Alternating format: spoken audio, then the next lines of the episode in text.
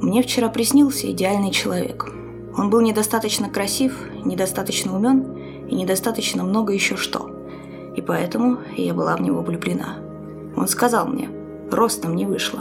Я сказала, могу приподняться на цыпочки. Он похлопал меня по плечу. Я отдернула плечо.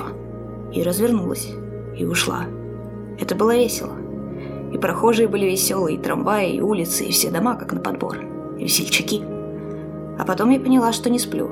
И что меня отвергли. И что черные тополя около моей парадной – это сороконожки в три этажа длиной. И эти сороконожки весело ползают по моему дому и скребут лапками по окнам. Я не могу пойти домой. И отправляюсь на Елагин. И все деревья здесь членистоногие. Шумят конечностями и качаются на ветру. Я зажигаю сигарету. Сороконожки валятся на землю и бегают вокруг.